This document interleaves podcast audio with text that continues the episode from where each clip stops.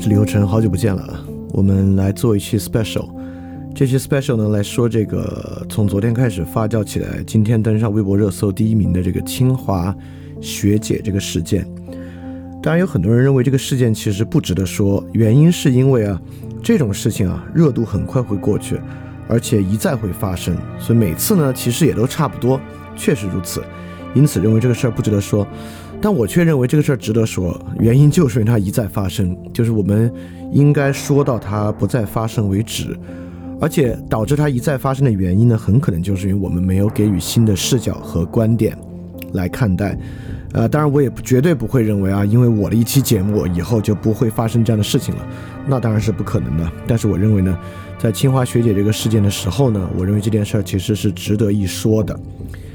当然啊，因为在中国你也懂的，所以这期节目被下架的风险非常大。但我觉得这期节目其实蛮重要的，所以你听到这儿，我建议你先下载一下。当然，如果你不下载呢，嗯，比较好。如果你去小程序，我觉得或者是任何的泛用型客户端，应该没有下架的风险。好，呃，我先不说细节啊，我说今天最核心我要讲的是什么？因为这个事情呢，赫然与正义诉求相关。参与到这个事里面的任何一方啊。都认为自己在做一个正义的诉求，呃，所以这期节目要说的一个核心啊，就是正义诉求是个很难的事情啊。如果尤其是当正义诉求在今天这样的互联网条件之下啊，基本上正义诉求是很容易变成恶事儿的。呃，今天要说这个事儿呢，绝不是简简单单泛泛而谈来讲这么一个问题，讲正义之难。而今天呢，我恰恰是要想说明白难在哪里，也就是说。正义在今天所面临的语境和正义在以往的社会有什么不同？因此，我们才知道我们到底要注意的是啥。因此呢，我们可以避免这种事情一再发生。所以说，今天就是要去说出正义的复杂、正义的语境和正义之难。因此，让我们知道啊，如果对这些东西不保有警觉和敏感的话，基本上正义诉求最后都要变成坏事儿。这个坏事儿呢，不只是对别人的坏事儿，也是对你。自己的坏事儿，而且我最开始就举一个例子啊，呃，比较麻烦的就在于这些正义之难、正义诉求变成恶事，还是琳琅满目的方式，绝对不是一种方式。这里面呢会包含各种各样的方式，而且这些方式呢，我们都还能给予捍卫。就比如说这个清华学姐事件发生之后，很多女权主义者呢就能产生两种想法，第一种想法呢。就是要快速和这个女生切割，和大家一起啊来过度的谴责这个女生，因为如果不这样做的话，以后如果谁真正遭受侵犯，再说话就没人信了，所以必须现在为了以后的言语可信，因此今天对于这个有瑕疵的侵犯受害者，必须和大家一起把它搞臭，和大家一起过度谴责他才行啊，听着很有道理，对吧？但是这已经是一个坏事了，因为是一个过度谴责。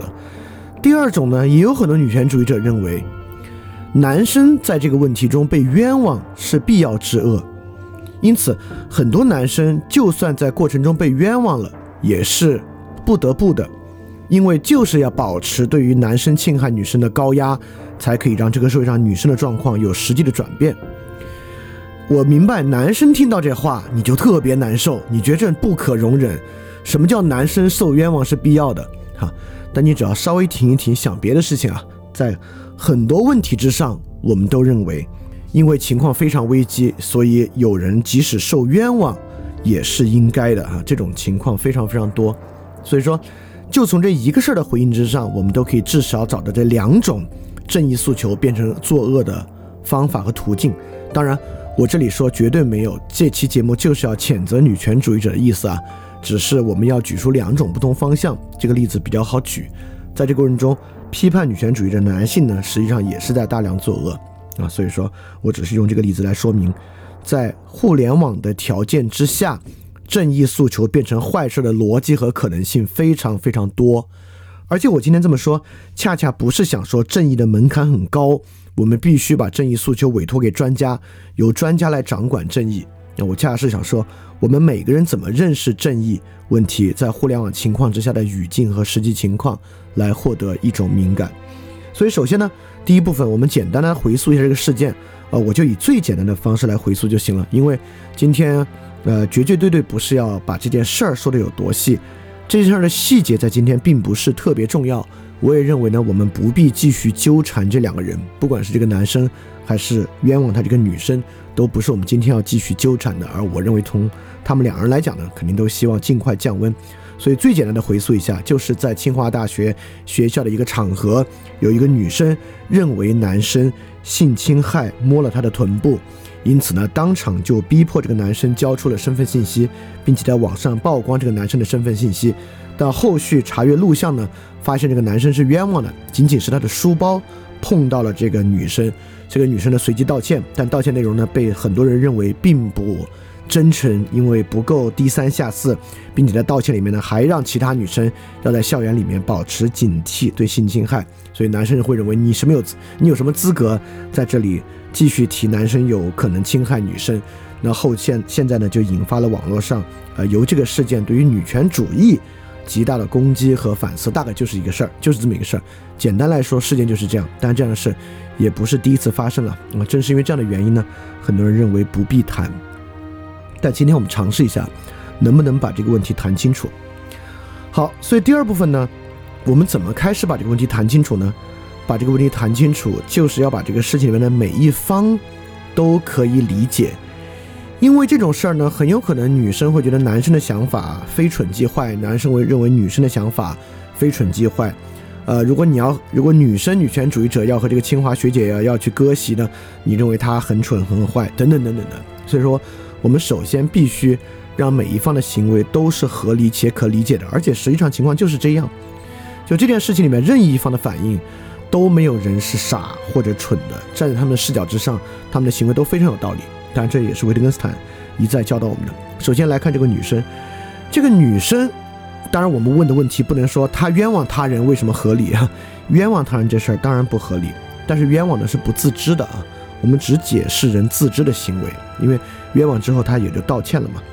所以第一个我们要回答是为什么那么狠？这个男生啊，可能假设即便在这个女生理解之中，这个男生触碰她的臀部，为什么要这么狠？侵犯他人的隐私，要导致这个人社会性死亡，对吧？就是因为如果现在我们对于校园性侵害的认识是现在校园性侵害非常严重，从男生到老师。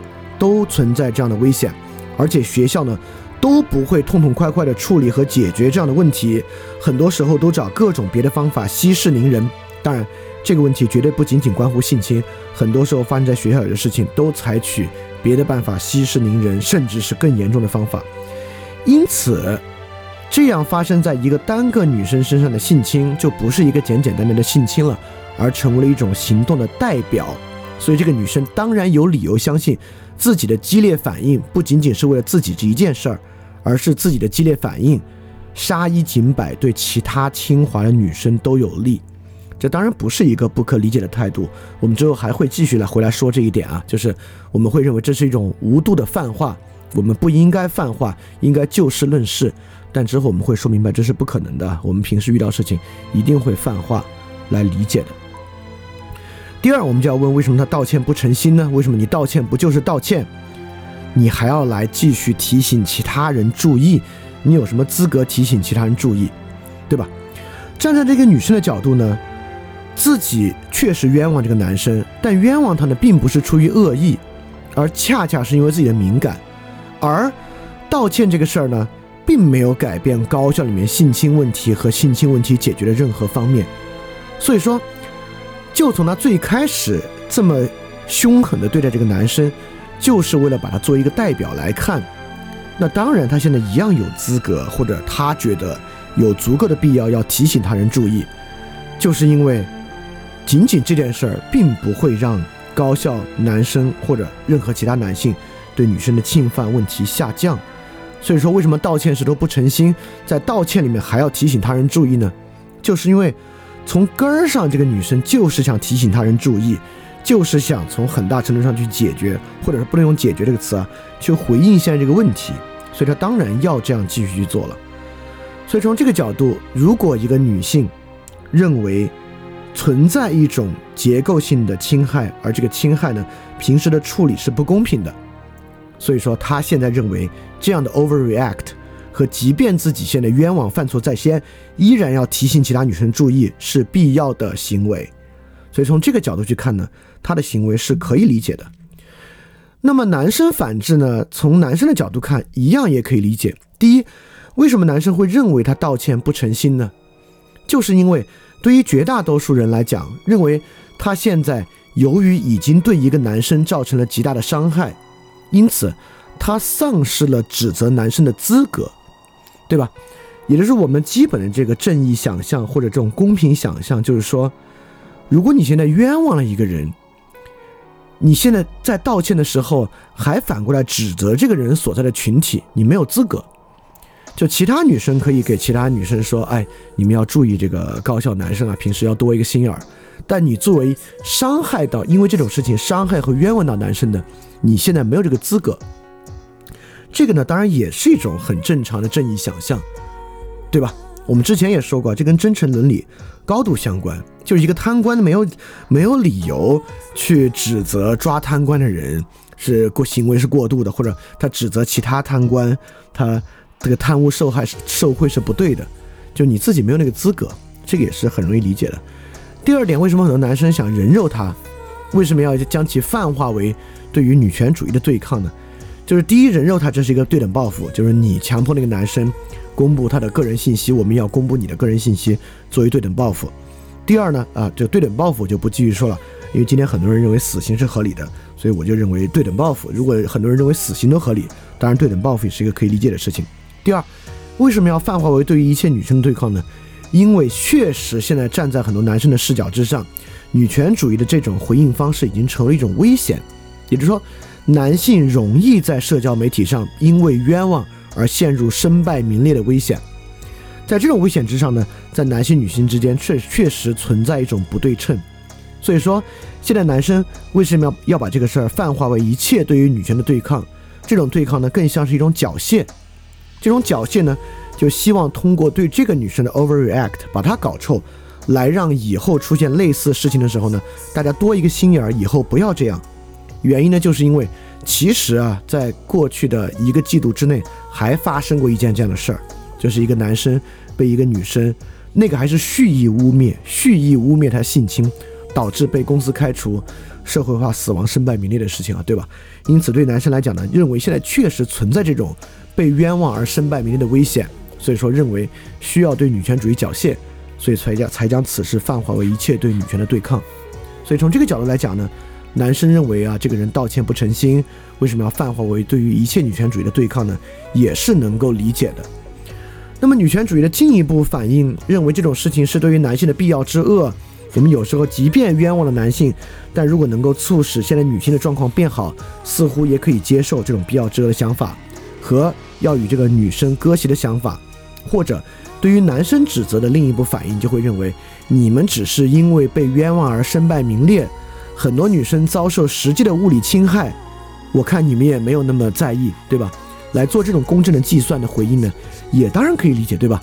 男生认为被冤枉而身败名裂，就是一个特别严重的事情，严重到要让女生晋升的地步，那女生就会反过来说，很多女性遭受实际肉体和生命权的侵害，在网上呢也无法引起足够大的关注，我们也没有反过来要求要给男生晋升，为什么你们要这么来做呢？这种回应当然也可以理解，所以说，以上所有步骤啊，所有一个决定站在他自己的视角之上，都不是一个过于愚蠢或者动机是恶的导致的问题，所有这些动机呢，都可以说是出于公正和正义的原因，所以整个这件事儿呢，看上去不是善恶的对抗，当然从任何一方来看都是善恶对对抗。如果我们能都不是什么太抽象的视角，稍微跳出来一步，这件事儿都是各种正当和正当的对抗，怎么办呢？怎么办？当然有一个办法，就是我们简单的往后退一步，我们就回到了《三体》的价值观。也就是说呢，说到底啊，没有正义也没有价值，一切呢都是对抗和权力，站在自己的视角上自说自自话。所以说，本质上呢，我们认为没有什么公正问题，就是权力和对抗的问题。所以这样优势方呢，就可以无限巩固自己的优势都没有问题。弱势方呢就可以无所不用其极，反正也不是为了什么价值，是为了权力和对抗，我们就可以无所不用其极。最后结果是什么呢？最后结果就是每一方正义的激情，最终导致了对正义的根本否定。每一方的出发点都是正义，每一方的出发点都认为自己有理。在这种正当和正当对抗基础之上，如果跳出来一想呢，似乎唯一的解决方法就是对于正义的彻底否定，变成一种对抗。所以正义的激情导致对于正义本身的否定，这就是现在我们遭遇的问题。说这一部分啊。是要去瓦解一种只站在自己的角度自说自话而认为别人非蠢即坏的视角，这当然是假的，当然绝对不存在这样的非蠢即坏。那现在呢，我们要探索一种新的可能性，也就是说，除了认为一切都仅仅是对抗和权力之外，我们如何能够通过进一步理解当前正义的语境和现实情况，来不必。认为正义的激情最终必然导致对正义的否定，走入权力和对抗的这么一个问题。在这个问题基础之上呢，首先要打消两个特别简单的方法，因为现在网上对这个问题很容易产生一些说法，认为呢没有必要做一些根本性的改变，只要打一到两个补丁，这些问题就解决了。第一个补丁。你再有正义的诉求，都必须与法律作为底线。也就是说，这个女生，你可以认为男生很危险，你可以认为，呃，你你你你当时不知道自己冤枉这个男生，你觉得就是他，没关系，你走合理的流程，在法律的框架之内，我们大家都可以安全。因此呢，你当时问这个男生要他的身份信息，侵犯他的名誉权，就是一个大错。所以说，只要每个人在法律的框架之内。我们一样可以保护我们的这个正义，就不会出现这个正义被否定的情况，是不是这样呢？啊，当然不是啊。就法律能够保证正义吗？法律当然不能保证正义。就简单的例子呢，就是张扣扣案和于欢刺死乳母者案。这个张扣扣案和于欢刺死乳母者案，都是个体以最严重的方式侵害、侵犯刑法上其他人的生命权，但是呢，在我们看来呢，都是正义的。如果按照法律的方式延续下去呢？其实呢，在我们看来都不够正义，在这个很多事情上都是如此啊，包括以前的江歌案，我们都认为法律的方式是不够正义的，因为法律本身啊，确实是一个考虑很多很多要素的系统，正义并不是法律考虑的唯一要素，个人的发展、成本等等等等啊，都是法律需要考虑的要素，法律呢不可能保证所有的正义，而恰恰因为法律的存在。很多追求正义的行动会我们当会被我们看作更加有血性，或者更加贴近根本的正义。就比如说张扣扣案和余欢刺死乳母者案，在我们看来呢，就正是因为他们即便面对法律的惩罚，都还要继续这样，这个追求正义呢，会显得更加的纯洁，或者更加的令人肃然起敬。因此，在任何比如说女权主义行动。依然可以靠侵犯男性的或者男性侵犯女性的法律权利，当做我即便冒着侵犯法律权利的风险，都要进一步追求正义，这是可能的。很多情况之下，人也是这样做选择的。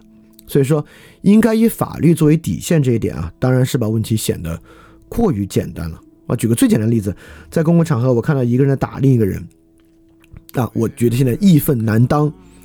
啊，而且是他可能侮辱另外一个人，打另外一个人，我上去，法律给我的条件是制止他，制止他到他失去行为，他不打了，我就不能再打他了。但是呢，在很多情况之下，如果要本着正义的原则，我们都应该对他施予惩罚。一旦惩罚呢，就超出了法律赋予我的权利，对吧？因为法律本身是一种垄断以恶制恶权利的行为，任何人是没有以恶制恶权利的。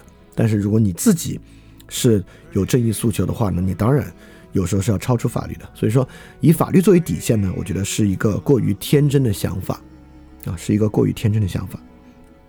当然，每个人为自己侵犯他人的法律，如果你认为你追求正义，你破坏了法律，那你也不要想，呃，你会因此免责。如果你这么做了呢，你当然要承担法律的责任啊，这是肯定的。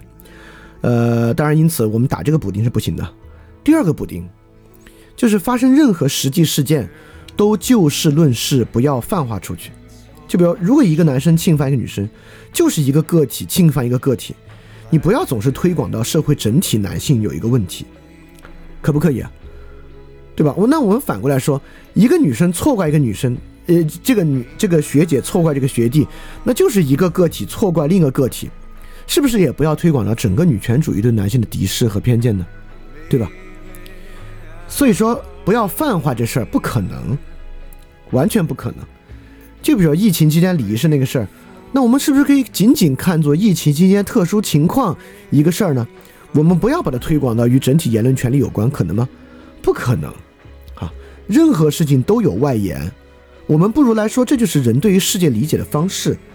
我们要斩断一个性侵事件和社会整体女性受到性侵风险的关联。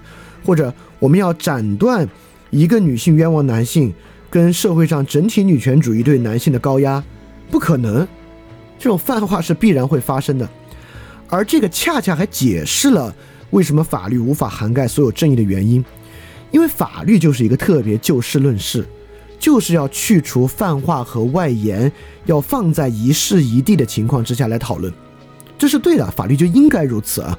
不是说法律，法律不可能来考虑所有的情况，但就因为这个原因，正义对我们来讲是一个理解的，是一个勾连的，是有外延的事件，所以正因为此，法律无法来帮我们捍卫所有的正义，而也是因为此，我们不可能要求人不要泛化，就事论事，一个事儿谈一个事儿，是不可能的。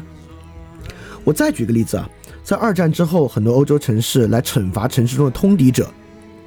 把过去敌人的惩罚过量的放在通敌者身上，尤其比如说，比如说这个西西里的美丽传说，就是因为这个女人以前做过纳粹军官的情妇，所以在纳粹被赶之后呢，大家去惩罚她，对吧？这当然是一个过量的惩罚，但呢，这是符合正义想象的。也就像在更早的时候，像我小时候都发生过一次，我们小区有人抓住一个小偷，大家把这个小偷绑在树上打，在法律上。其他人有什么资格惩罚这个小偷？又没有偷你家东西，对吧？当然，我们是把其他小偷曾经偷过我们东西，或者我们把被小偷偷东西的恐惧一起惩罚在这一个小偷之上。这当然是一种泛化的，不是就事论事的态度。但是从整体之上呢，它是符合我们的正义想象的。所以所有这些我都是在说明啊。我们不可能不泛化，不可能就事论事，这不对。我们不能对人有这样的要求。我们既不能说一切事情就是就事论事，一个人对一个人不要泛化；我们也不能说我们每个人追求正义就以法律作为根本底线，法律之外的事一概不碰。呃，这是不可能的事情啊！就是你即使这么说，也没有人可以做到。呃这种要求是无意义的要求。因此，这说明什么呢？也就是说。我们不能够为正义诉求找到一个合理底线，以及我们不能够要求正义诉求不泛化，仅仅就事论事。这说明啥呢？这说明我们必须接受一个简单的事实。事实是什么呢？正义问题是没有标准的。这话啥意思啊？意思是说，正义问题不可能让所有人都产生达成满意的共识。正义问题是不可能。拥有一个让所有人都能够说服、都能够满意的共识标准的，这说明什么呢？有人说啊，这正说明正义不就是权利，不就是一种 power 吗？它没有标准嘛，它就变成了争斗、争夺，不是？这里有个很重要的东西啊，说明啥呢？说明我们必须理解到正义问题是一个妥协问题。什么是妥协啊？就是为了求得共识，我们每个人必须妥协，由于没有标准而无法理解的部分。而妥协本身啊，我们总把妥协当坏事，但妥协恰恰不是坏事啊。妥协是我们每个人保持和抓住对自己最关键问题的方法啊。妥协就是我们靠妥协掉那些不够关键的，抓住我们的正义诉求和正义信念里面最关键问题的方法啊。所以最基础 basic 的。我们要给正义打补丁，以法律作为底线或就事论事，是为了什么呢？是为了认为我们还可以在这两个底线之上，追求一个纯粹的、完整的、对每个人都能够说服的正义。不可能啊！我们这么退回来就是不可能，因此正义是一个妥协。好，以上都还仅仅是铺垫，最关键的恰是要回答妥协啥？如果我们要说正义是妥协，我们该怎么看待这个妥协？那看待这个妥协，其实里面重要的部分呢，就是我们要学会接受这个妥协的背景。妥协的背景是啥呢？就是正义问题在今天的语境。也就是说，正义问题啊，不是两个原则的交锋，正义问题是处理生活中的实际问题。既然是要处理生活中的实际问题，它就有生活中的一个实际环境和情境。那我们今天呢，就是要了解正义的情境，来克服这个情境中的问题，来学会在这个情境之中妥协。这个情境是什么呢？我一点也不卖关子，这个情境就就是呢。今天的正义问题集中凸显为互联网言论正义。首先啊，大家请注意，在这里说言论正义，我们并不是要说它变成了一个特别虚的事情，不是啊。言论，呃，从以言形式的角度，言和行是有天然的合一性的，也就是说，正义问题变为互联网言论正义，并不见得是一个坏事儿，只是说。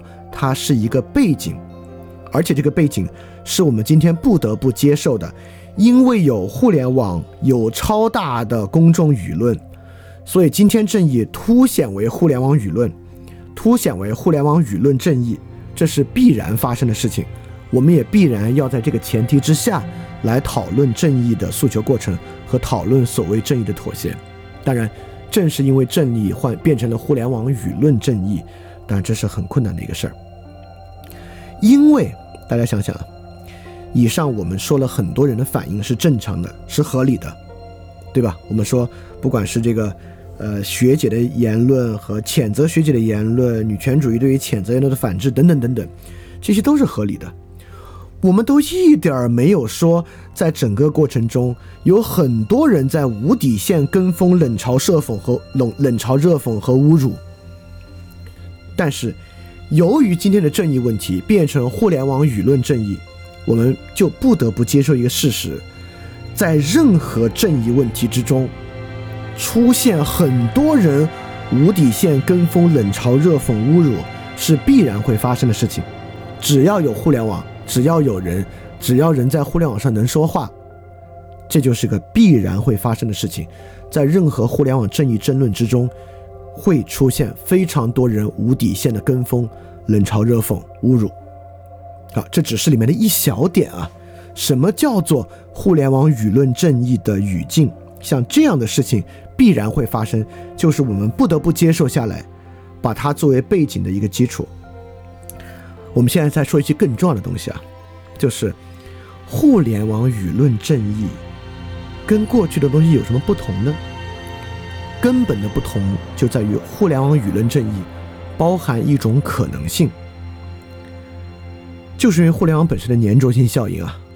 这个粘着性效应就是说，互联网的事情会持呃，如果用最简单的话说啊，我们可以把它理解为互联网的网的事情，因为人与人实现一种简单的共识，在这个简单共识之下，会引发出一种巨大的统一的行动啊，这是粘着性效应的结果。也就是互联网舆论啊，往往会变得非常大，就像今天对于女权主义的这个攻击，就走上了微博热搜第一位，这就是互联网舆论正义的一个典型特征。就任何一面的诉求都容易变得很大，变得最大化。这个最大化怎么样呢？最大化首先对人就会产生一个影响，什么影响呢？我们认为它有可能性，什么可能？就是我们可以毕其功于一役。或者说，这次就将带来巨大的改变，就是因为它都变成一个这么巨大的舆论事件了。因此，人们我们必须接受一个现实：人们会不禁产生期待。如果我今天再多说一点，说的更过分一点，再多骂两句，是不是就会对整体环境带来一个改变？这个呢？也是那个学姐认为，我要把它挂出来，把它搞臭，就会震慑到其他男性。而男性认为，我们今天骂女权主义骂到热搜第一，就会改变女权主义在网上这种咄咄逼人的态势。这就是这种互联网舆论正义的一个特点。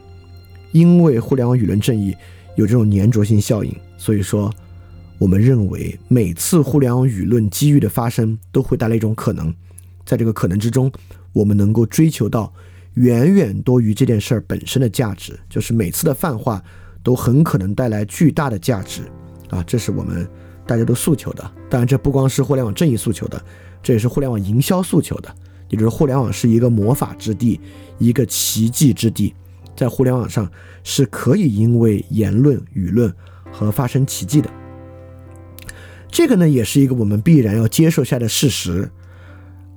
这就是因为真的是会发生奇迹的，因为一两件事情带来立法的改变，因为一两件事情带来社会整体文化的转向，发生过很多这样的事儿啊。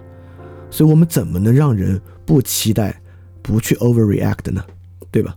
所以说，我们要进一步看这种可能性，这种互联网魔法，这种互联网奇迹，这种互联网舆论的正义会带来什么衍生的条件和构造呢？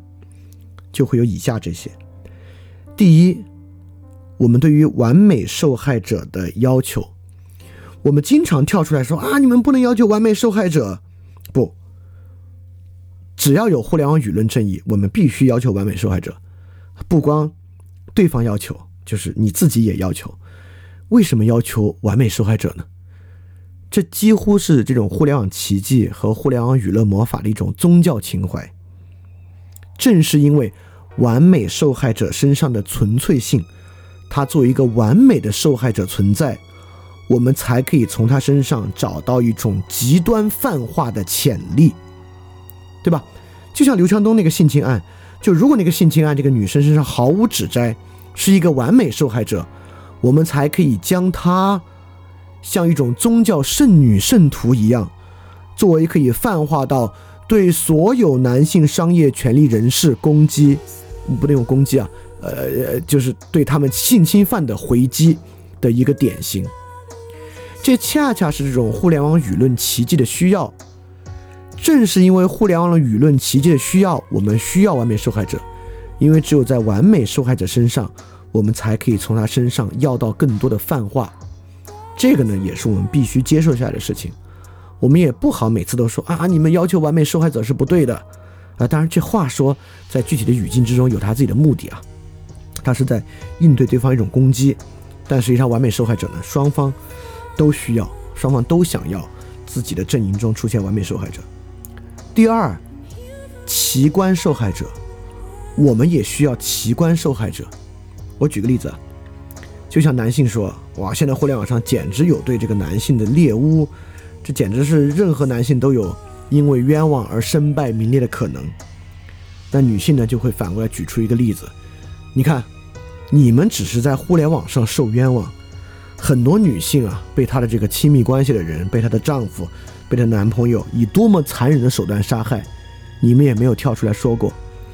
而这种残忍手段呢，当然我们都知道它是个例，但这种个例之残忍呢，就变成一种奇观受害者。奇观受害者呢，就能成为刚才那种道理中的理由。我们说男性在互联网上容易被女性言论攻击，我们就可以用奇观受害者来作为攻击这种逻辑的一个理由。而奇观受害者在任何社会的实际功利计算之中。都可以被排除，因为它是个个例。但是，如果我们今天追求的是一种互联网的舆论正义，那奇观受害者呢，还真就是非常重要。我们还真的很难用其他逻辑来排除这种奇观式的受害者啊，所以这个没办法，这也是我们必须接受下来的。我们还需要接受下来是啥呢？就是 overreact。什么叫 overreact？就是每次有这种事情发生，都会被双方。当做是解决他们处境的根本手段，就像这次这个事儿，这次这个事儿就算实际发生是有性侵的，在很多性侵之中都算是比较轻微的一件，但是这个清华女生就会认为这个事儿能够导致清华大学这个女性处境的改变。那之后呢，男性又认为这个事儿就这样的一个冤枉，实际上呢，男生本身也没觉得是啥，但很多其他男性就会认为这个是我们一举解决这个女权主义威胁的一个事情。正是有这种泛化和巨大期待的存在，那人们当然 overreact，人们当然需要过度反应。所以这个时候呢，我们几乎很难告诉他人啊，那你这个过度反应了，他当然要过度反应，他要的不是这个事儿本身，他要的是从根本上解决问题，而从根本上解决问题不是他的妄念，是可能的。所以说，我们就是不得不去面对 overreact 和各种二阶的 overreact。如果我们把女权主义对于男性侵害的泛化当做 overreact，那男性今天反过来攻击女权主义就是二阶 overreact。当然，是不是因为一个在前一个在后，前者就更坏呢？当然不是啊，我绝对不认为因为一个在前一个在后，我们就可以说啊，如果没有你们，我们就不会。这样的逻辑是没有意义的，在网上它都是同样的 overreact 而已。好，就有这么一个情况。还有什么呢？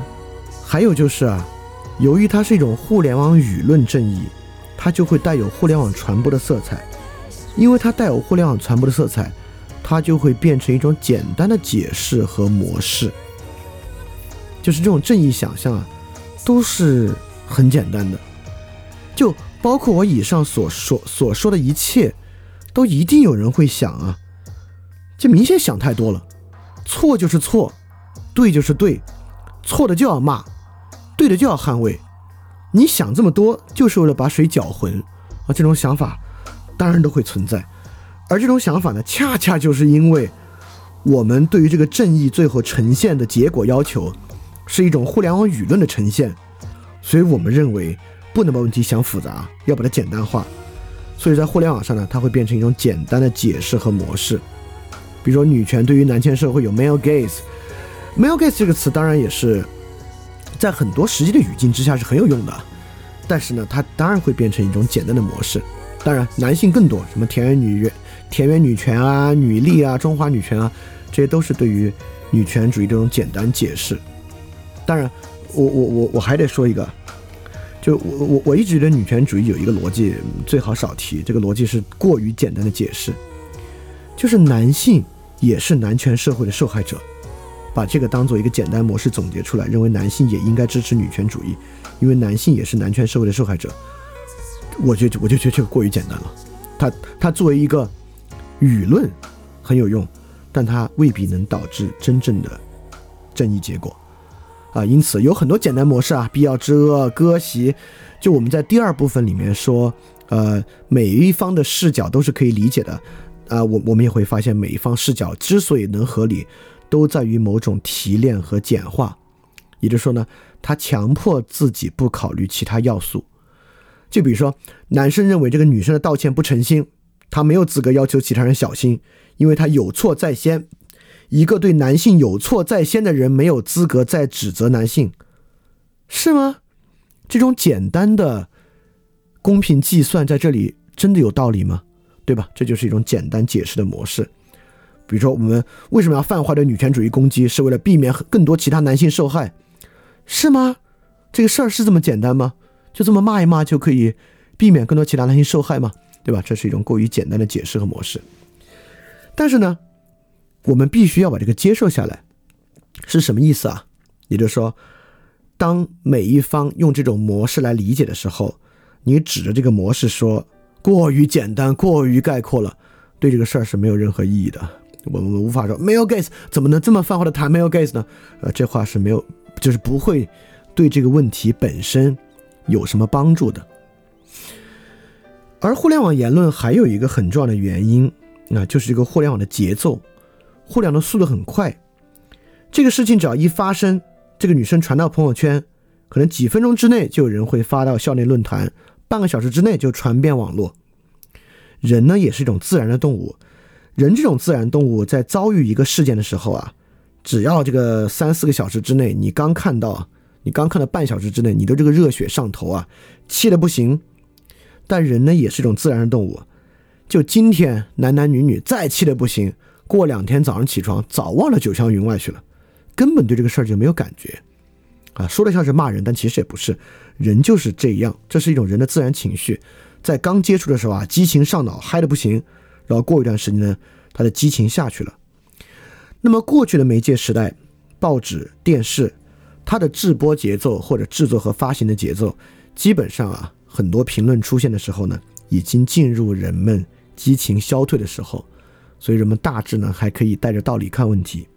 但今天呢，事情发生，每个人接触产生反应回复，基本上呢都是在他遇到这个事儿半个小时之内。在这个情况之下呢，人们就是激情上头的情况之下在表达，所以说呢，这也是一个必然接受的事实。我们没有任何能力让互联网能够减缓这个节奏，让人们不要在激情上头的时候产生表达。所以说，这种互联网式的舆论正义。有很多基础语境我们是要接受的，它就是激情式的，它是对抗式的，是算计的，它是欲求巨大结果的，它是觉得可以带来巨量改变的，它是模式非常简单的，它是一种简化模式动员式的，它是里面一定有各种各样泥沙俱下的无底线跟风、冷嘲热讽和辱骂的，这都是一定会发生的事情。所以说，如果今天一个人在意真正的正义，在意为了重要事情而做的妥协，他就必须接受是在一个这样的语境和背景之下参与到这样舆论的讨论之中。当然，这就很困难，很困难，很困难啊！但困难会归困难，并不代表我们没有任何事情值得去做。正是因为我们接受这样的语境，我们才发现。诉求正义的难度和需要去做的事情。第一个事情说个最简单的，我们还是从这个对一切跟风的冷嘲热讽的辱骂开始。那我认为，如果一个人真正要追求互联网正义，就首先要学会对这些东西保持冷感和漠视。你们想想，过去网上有多少激烈的恶劣的话，是为了回应别人的恶劣的话而捅出了大篓子？如果人能学会对这个保持冷感，要省多少事儿，避免多少节外生枝。而这样的东西在过去的社会不是一个显著的问题。过去的社会你不会快速看到这么多过分的话，而今天的社会就是会看到。因此呢，就必须学会对这个保持冷感。而对这个保持冷感和漠视是有道理的，因为所有这些激烈的辱骂，实际上起到的效果和影响是很小的。就人们见惯了这样的辱骂，除了那十分钟、五分钟之内你生气一点儿，就那十分钟、五分钟过后，你也不会对这种辱骂有多么大的反应。而如果在那十分钟、五分钟之内，你 overreact 过度的反应这个辱骂，骂回去，说了激烈和过分的话，节外生枝，反而后患无穷。所以说，比如说就很简单，我我就是来说，今天的所有反思都不是泛泛的反思，不是一个。呃，说大话，而是特别实际的。正是因为互联网有这样的语境，因此互联网的公公正诉求，这就要学会对于跟风的冷嘲热讽、这种辱骂保持冷感和漠视。当然，这就需要需要什么呢？需要你对于发生在自己身上的公平来放弃，对吧？我追求正义，别人骂我，我还不能骂回去，凭什么？哎，凭什么？凭你要追求那个正义？你就要想想，是追求那个正义重要，还是有人骂你，你就要骂回去的公平重要？啊，当然是那个正义重要了。如果因为追求这个有人骂你，你就当骂回去的公平，而导致那个正义出了问题，你自己可以掂量掂量合不合适啊？这个就是要做的一个妥协。妥协呢，就是如果你要追求互联网舆论正义，你就要对短时语言的公平报复这些放弃。如果不放弃，那就说不上，不放弃呢，你的正义诉求就要作恶，就会对你要捍卫的正义结果起不到任何好处。好，这是第一点啊。第二点呢，当然，第二点我先说几个简单的，当然对自己的激情有所警觉，等等等等的啊，这些都是好的。第二点呢，就是，呃，第二点重要的东西呢，就是耐心，也就是确实。在互联网上，很多时候舆论的结果会放大，导致一个巨大的好结果的降临。但是呢，每一个在互联网上追求正义的人，也一定要耐心。也就是说，你必须接受，这次没有什么好结果，这次不会带来那个真正的改变，导致你不必绝望的孤注一掷的去做过分的事情，说过分的话。你可以不必想象这么一下。马上下个月就立法，立完法之后一切就改变了，没有，即便立完法之后，还有各式各样的问题需要解决。啊，这个人类社会的问题啊，没有已将解决的一天。即便你今天解决，下个月都可以再来，对吧？二战之后，我们所有的文明共识到现在二十一世纪，都可以全部推翻，从头再来一遍。所以说，保持耐心，跟这些东西长期对抗、长期追求，是一个很重要的事情啊。所以不必想象毕其功于一役。第三，很重要的。就是像这期节目所做的这个尝试和努力，确实，在互联网的语境之下，在互联网舆论正义的语境之下，就是会变成很多简单的模式，它必将收缩到语言之上，变成简单模式。但是，反对和克服既有的简单模式，打破它，用新的解释去呈现出一些新的东西，是重要的。也就是说，女权主义者也要学会瓦解 male gaze 这样的词汇，来提出新的、更具有解蔽作用的词汇。就是因为这跟我们在安东尼奥尼那期说那个真实性是一样的。所有词汇最初提出的时候啊，都有很强烈的解蔽效果。这个 male gaze 确实就是对于过去社会景观塑造之中很多现象有很强的解释力，但是它会快速在尤其快速在互联网舆论使用之中变成一种教条，一旦它变成教条，它的坏处就比好处要多得多。